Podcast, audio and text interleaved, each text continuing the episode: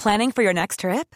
Elevate your travel style with Quince. Quince has all the jet setting essentials you'll want for your next getaway, like European linen, premium luggage options, buttery soft Italian leather bags, and so much more.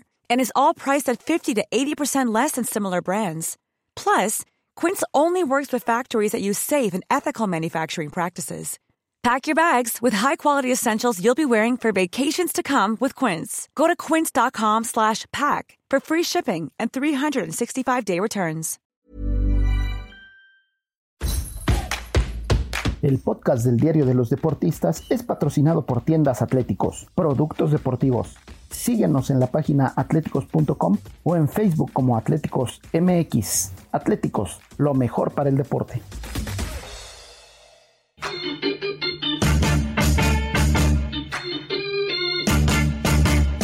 Esto, el diario de los deportistas.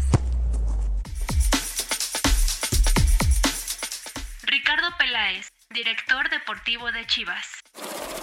Les platico que el día de hoy por la mañana nos reunimos con el Consejo Directivo, con Kenia Vergara, con Yelena, con Diego y con Amauri Vergara, un buen rato en la oficina del presidente, donde me recibieron cuando llegué hace tres años en esa misma oficina y tuvimos una plática larga, la cual para mí va a ser inolvidable, se los quiero manifestar, inolvidable en toda mi vida. Nunca había tenido una plática así, donde hablamos de muchos temas, donde lloramos, donde nos abrazamos y donde nos agradecimos ambas partes. El trabajo que se ha realizado en estos tres años. No, recordemos que cuando me toca llegar, justo acaba de fallecer el señor Jorge Vergara. Que no se nos olvide ese tema.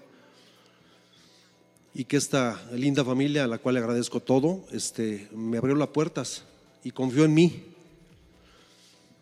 Entonces, eh, tuvimos una plática larga y, y- y- y se tocó el tema, por supuesto, de mi continuidad en la institución y ellos llegaron a la conclusión de que no voy a continuar en la institución. Me agradecieron lo que ha sucedido y yo les agradecí más la oportunidad. Este, es una decisión que en su momento, en ese momento le dije a Mauri, la comparto totalmente. La comparto totalmente. ¿Por qué? Porque mover al técnico o mover tres o cuatro o cinco jugadores no alcanza. No alcanza en esta institución, en una institución de este tamaño. Tiene que haber un cambio de rumbo y después, dicho por ellos, no por mí, ya un equipo estabilizado, ya un equipo con una continuidad en algunos temas, con muchos, muchas fallas mías, muchas fallas. Eh, digo fallas, me gustaría decir fracasos, y lo voy a decir, este, pero a Mauri no le gusta esa palabra y no la voy a utilizar aquí. Él habló de fallas de todas las partes, pero principalmente mías, porque yo cuando llegué aquí prometí muchas cosas. ¿Y saben qué? No me arrepiento. Fallé en muchos temas, en muchos temas fallé, desde las contrataciones de algunos jugadores, ¿sí? Que no tuvieron continuidad. Otros sí. Después vinieron otros, después se fueron otros. Hay algunos temas positivos que no voy a tocar, no los quiero tocar yo.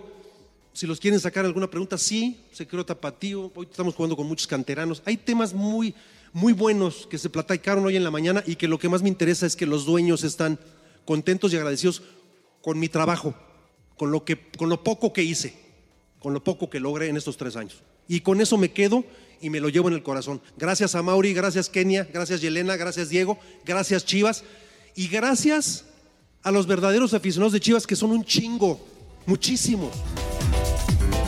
Hola, ¿qué tal amigos del Esto? ¿Cómo están? Qué gusto saludarlos. Bienvenidos una semana más al podcast del Diario de los Deportistas. Les saluda José Ángel Rueda y estoy en compañía de Miguel Ángel Mújica para hablar de las gloriosas Chivas Rayadas de Guadalajara. No sé si tan gloriosas, mi querido Miguel, con lo que ha ocurrido en las últimas horas, en este tiempo, pero pues bueno, siempre, siempre es interesante hablar de Chivas, ¿no? Analizar qué es lo que está pasando con el equipo más popular de México mi querido Muji, ¿cómo estás? Qué gusto saludarte.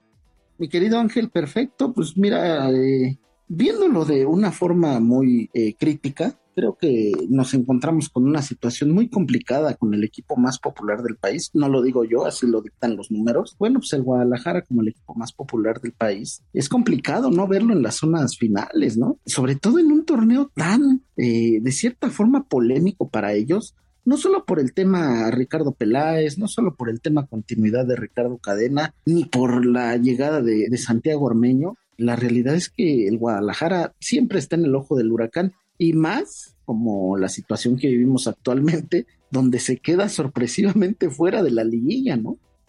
Sí, sí, sí, hay que recordar ese partido contra Puebla, lleno de polémica, ¿no? Con esa emoción que da el repechaje, donde, pues bueno, Guadalajara remó contra corriente, estuvo a punto, a punto, a punto de conseguir la hombrada, pero bueno, a final de cuentas queda eliminado y obviamente con la eliminación, pues bueno, surge todo este tema, ¿no? Toda esta polémica eh, alrededor suyo, ¿no? De qué es lo que pasa con Guadalajara. Yo creo que en este tiempo, siempre que viene una eliminación eh, parecida, pues bueno, los aficionados ya no les interesa saber qué es lo que pasó, lo que quieren es consecuencias, es entender por qué su equipo, el equipo más popular de México, como bien dices, porque así lo indican los números, no podemos decir que el más ganador, porque también los números pues ponen a su rival como el más ganador, al América, pero vamos, es una situación complicadísima con Chivas. Entonces, a ver, mi querido Miguel, vamos a tratar de, de entender qué es lo que ocurre con Chivas tratando de buscar un culpable, por más de que no sea uno nada más, que puedan haber varios, que pueda ser la totalidad del equipo, ¿no? O sea, que, que sean varias causas lo que tienen a Chivas, eh, pues bueno, muy lejos de pelear por esos títulos que Ricardo Peláez prometió, ¿no? Cuando llegó, que dijo que ahora sí, que Chivas ya no se iba a hablar de descensos, iba a hablar de campeonatos, pues bueno, no se habla de campeonatos y de descenso tampoco porque ya no existe, pero es una situación muy delicada, ¿no? Yo creo que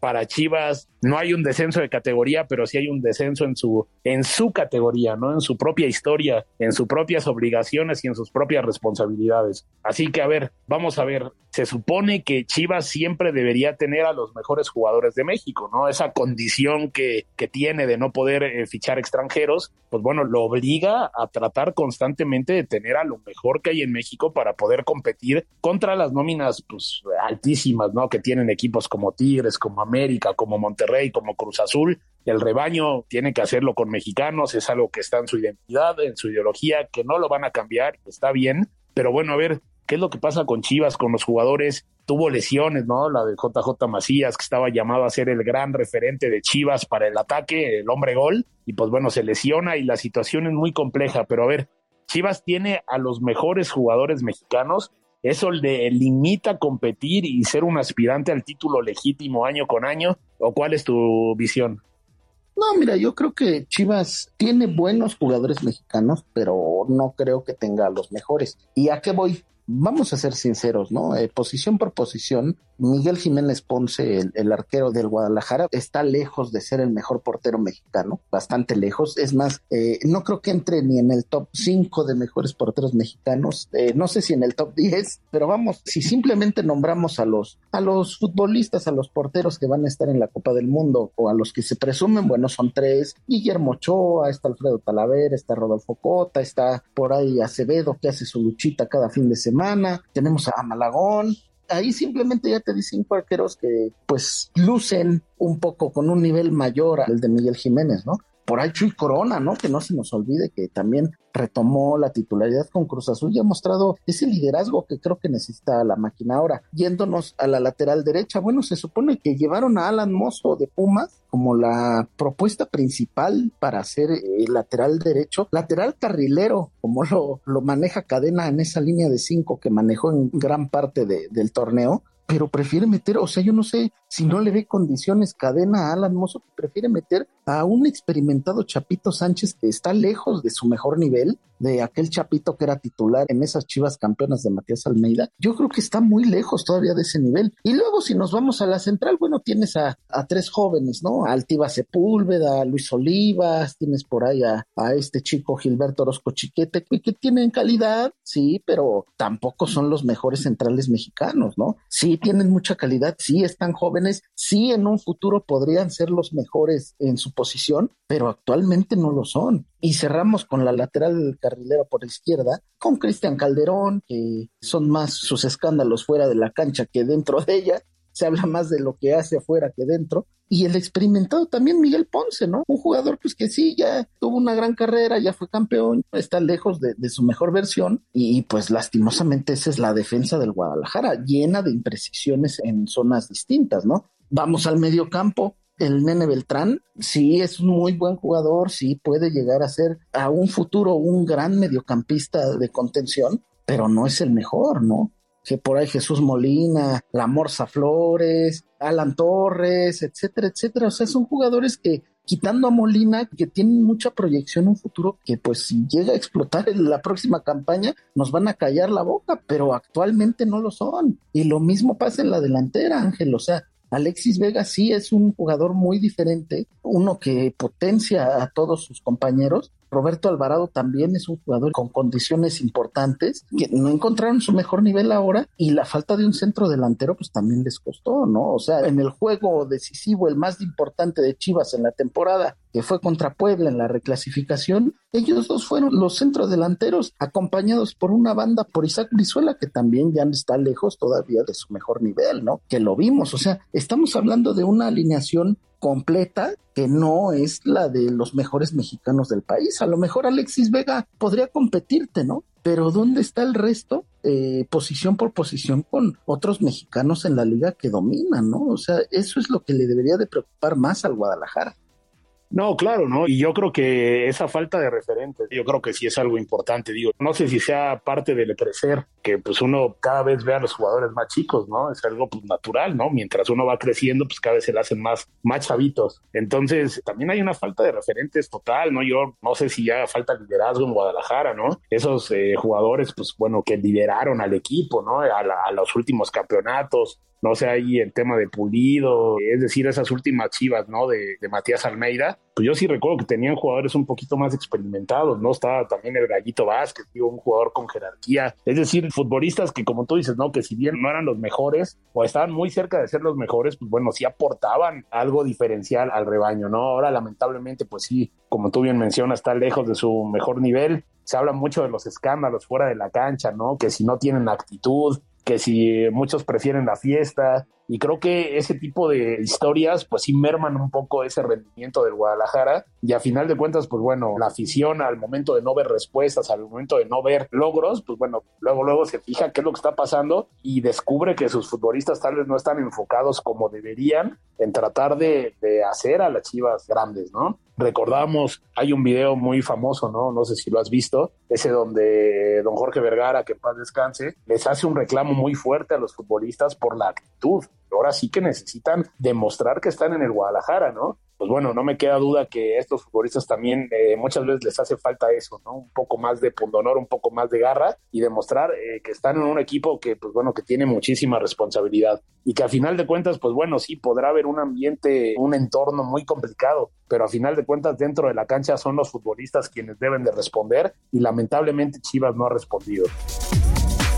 Ricardo Cadena, director técnico interino de Chivas. Hoy no pudimos darles eh, la satisfacción.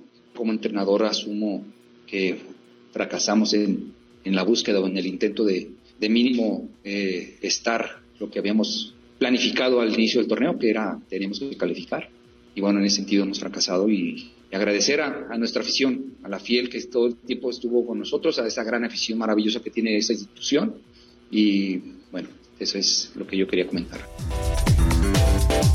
También en lo que incluye la, materia deportiva, pues bueno, la responsabilidad no puede escaparse de Ricardo Cadena, este técnico que hay que recordar cómo llega, llega como un interino que tiene un gran cierre de torneo en la campaña pasada, que tiene un muy mal arranque, que se salvó de milagro, se quedó en el equipo de milagro y a final de cuentas Chivas sí tuvo un despertar, hubo partidos donde jugó buen fútbol y eso le permitió a Cadena seguir, pero bueno, yo no sé si Cadena sea la respuesta para el Guadalajara, ¿no? A futuro, eh, para lo que quieran impregnar, es un hombre de casa, sí, es un hombre que trabaja bien con jóvenes, sí, es un hombre que tiene capacidad para dirigir también. Yo no sé si sea la respuesta de Chivas, ¿tú cómo lo ves? ¿Y quién te gustaría ver? Digo, se hablan de algunas opciones, ¿no? Por ejemplo, cuando llegó Almeida, pues bueno, todo el mundo dudaba un poco y a final de cuentas Almeida logró sacar lo mejor de sus futbolistas. Tú que estás más enterado en ese mundo un tanto de rumores, ese fútbol de estufa, ¿a quién te gustaría ver en el Guadalajara para que pueda potenciar? Porque ya hemos visto que han llegado técnicos de todos los perfiles, desde el Chepo de la Torre, desde Luis Fernando Tena, desde José Saturnino Cardoso, desde Tomás Boy, desde Cadena y desde el que me digas, desde Michel de Año, y ninguno funciona.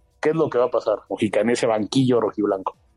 No, bueno, claro, el banquillo de Chivas es, es caliente, ¿no? El banquillo de Chivas es complicado, es junto al del América, eh, lo más parecido que vas a encontrar de, por ejemplo, el de la selección nacional, ¿no? O sea, son, son banquillos fuertes, banquillos que necesitan a un hombre con personalidad, ¿no? que tengan carácter, que sepan en dónde están sentados. Yo no lo dudo que Ricardo Cadena sepa dónde está sentado. Sé que él tiene esa mentalidad y ese orgullo de representar a Chivas, pero no sé hasta qué punto sea el correcto para estar, ¿no? Yo creo que hizo un trabajo bueno, rescató al Guadalajara cuando lo tenía que rescatar y de cierta forma impregnó su sello, ¿no? pero ¿a quién me gustaría ver a mí? Te voy a ser muy sincero, Ángel, la verdad es que candidatos hay muchos, otros con mucha personalidad, por ejemplo, el tiburón Sánchez se me haría un buen impacto porque el profesor Joel es un, es un hombre de fuerza, de garra, de carácter, no se achica, ¿no? O sea, él cuando jugaba en el Guadalajara lo veías como el líder de la saga, era un hombre con fortaleza, que no tenía problemas en gritar, que no tenía problemas en exigir, y era un profesor bastante, o ha sido un profesor bastante exitoso, digo, no, no le han dado grandes oportunidades, pero cuando las tuvo en expansión dio resultados.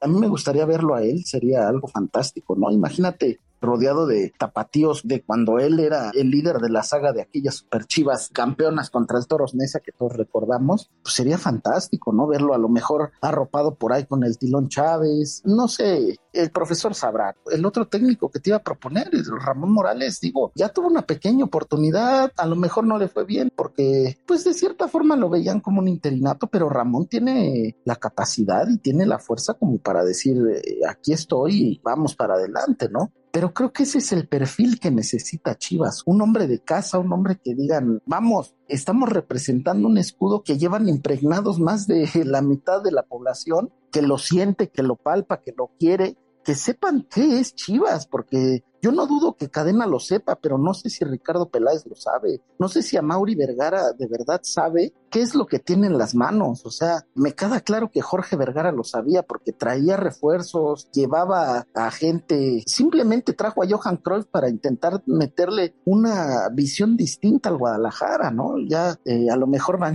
no le fue de la mejor forma cuando estuvo en el banquillo, eh, llegó a clasificar, pero no, no terminó por darles el título. Pero, o sea, creo que Jorge Vergara sabía las dimensiones del equipo que tenía en las manos y a Mauri, que me disculpe, pero siento que no sabe del todo lo que de verdad le pertenece, ¿no? Si tuviera todavía más ese sentimiento de, pertenencia, ya le hubiera dado las gracias a Ricardo Peláez, a Ricardo Cadena y a más de la mitad del plantel, ¿no? Como lo hubiera hecho don Jorge Vergara, que en paz descanse.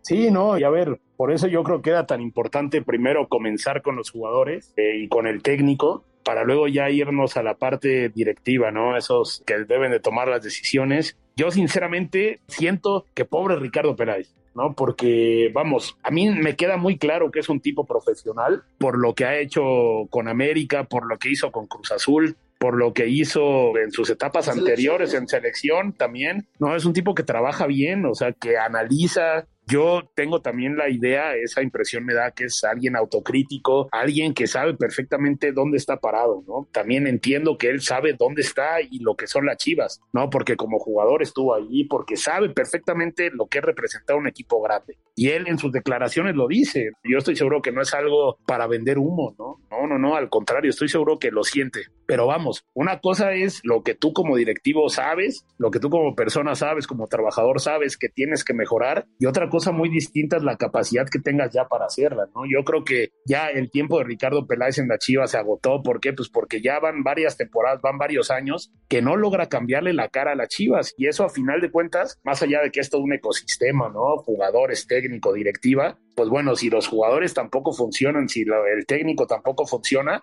queda claro que la directiva tampoco funciona y si se cambian las otras dos, ¿por qué no se debe cambiar esta? Entonces sí, yo creo lo de Ricardo Peláez es delicado, es complicado, inclusive hasta me sorprende porque él mismo no ha dicho, bueno, ¿sabes qué? Voy a dar un paso al costado, simple y sencillamente no se dieron los resultados y bueno, yo creo que eso hablaría también muy bien de lo que es, ¿no? Porque sí eh, ha habido temas muy puntuales, ¿no? La disciplina de los jugadores que Ricardo sale con mano dura y a final de cuentas sigue pasando lo mismo, siguen habiendo muchas dudas, la elección de los refuerzos, ¿no? No ha habido ese, ese último refuerzo que le llega a cambiar la cara a Chivas, ¿no? Ya hablabas de Alan Mozo, ¿no? Un jugador por el que se pagó un dineral y a final de cuentas, a mí lo que me queda claro es de que no sé si hubo esa comunicación con el cuerpo técnico, decir, oye, a ver, ¿te va a servir Mozo? ¿Lo quieres? Porque bueno, Cadena ni por acá le ha pasado probarlo, ¿no? O sea, es un tema muy delicado y que te puede hablar de ciertas distancias, ¿no? Que existen entre el proyecto deportivo y lo que verdaderamente pasa. Entonces, eh, pues sí, el tema de Ricardo Peláez yo creo que sí es, es complicado y bueno, si a mí me lo preguntas, yo creo que sí la era del directivo en Guadalajara debe terminar, ¿no? Y bueno, habrá que ver qué ocurre en otros equipos, ¿no? Porque yo estoy seguro que si Ricardo llega a otro equipo va a haber muchos equipos que lo van a querer y tal vez sin esos reflectores, en un ambiente un poco menos tóxico, pues bueno, vuelva a ser ese directivo que revolucionó las formas en el América y que bueno, le dio a los azul crema yo creo que la mejor época del pasado reciente, ¿no? Esa calidad y esa capacidad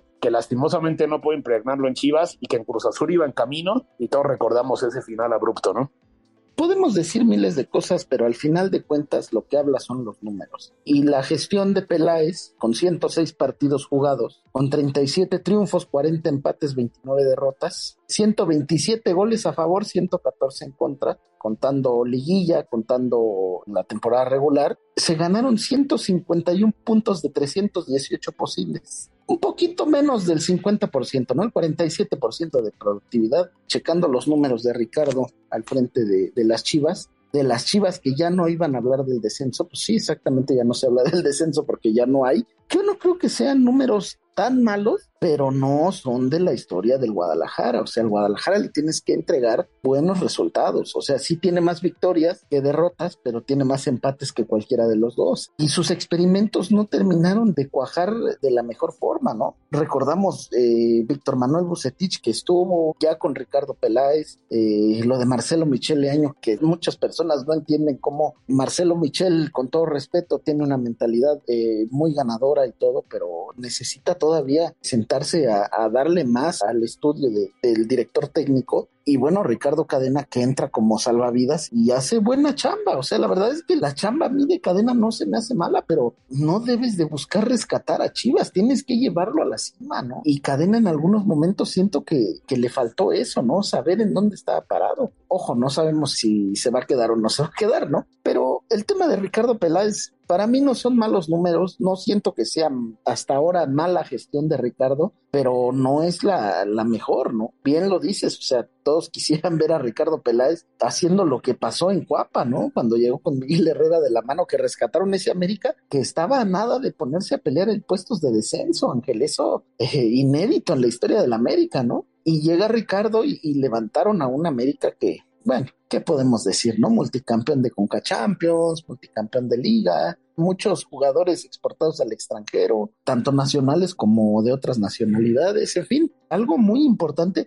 acostumbrar al americanismo a ganar, ¿no? Yo no quiero comparar a Chivas y América, pero sí se puede comparar hablando de Ricardo Peláez y la verdad es que está muy lejos de dar lo que dio con América. Ahora, ¿debe continuar o no debe continuar Ricardo Peláez? Es una decisión que a Mauri Vergara debe de tomar. O sea, ya no hay nadie más arriba que a Mauri Vergara. O sea, Mauri debe de saber si es que quiere darle continuidad a este proyecto de Ricardo Peláez que ha tenido bastantes subidas, pero también el mismo número de bajadas, si es lo que de verdad quiere para las Chivas. Y si no lo puede decidir y si siente que no tiene eh, la voz suficiente como para decirle a Ricardo, ¿sabes qué te vas? ¿Sabes qué te quedas? Que se deshaga de las Chivas a Mauri Vergara. Si no puede con el paquete, a mí se me hace muy complicado ver a Chivas fuera de las zonas finales. O sea, vamos, deja tú el repechaje. En ciertos lapsos de este torneo estuvo peleando los últimos lugares. Eso no puede suceder, Ángel.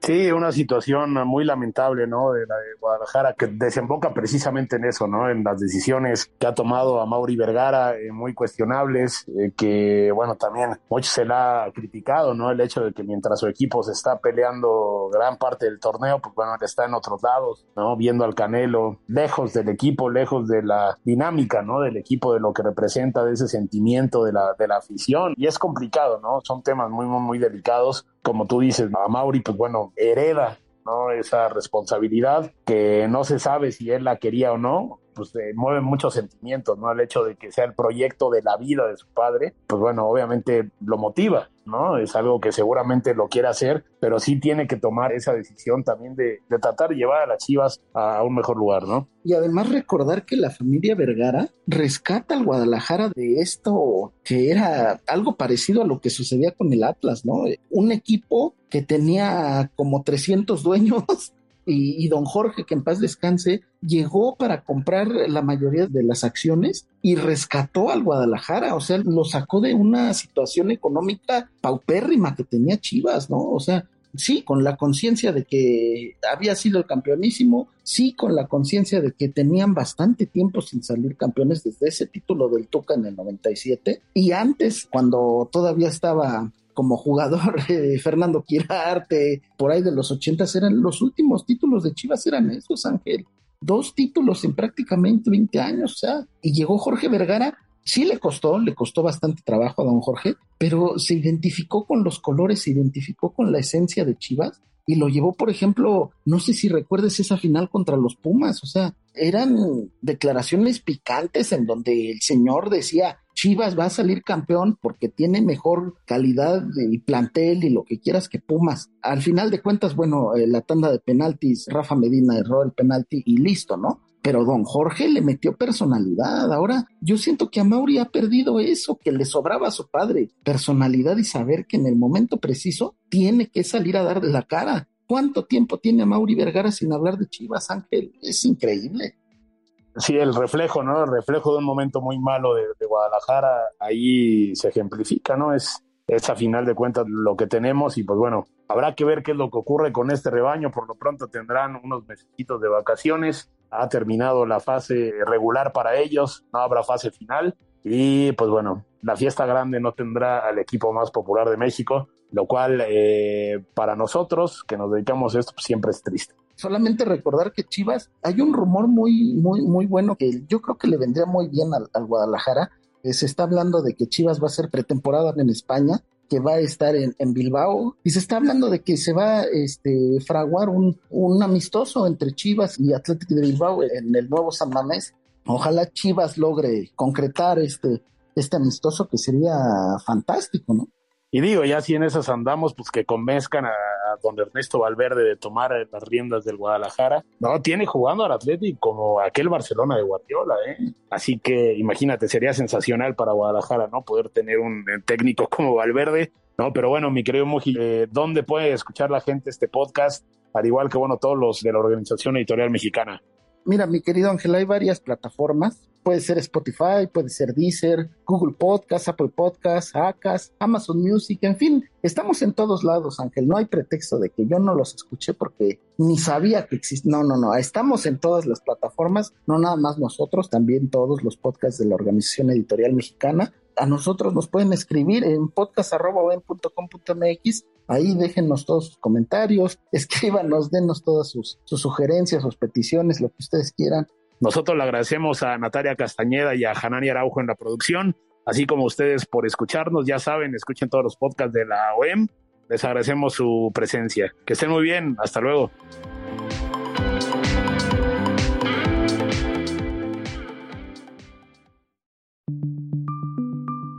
Esta es una producción de la Organización Editorial Mexicana.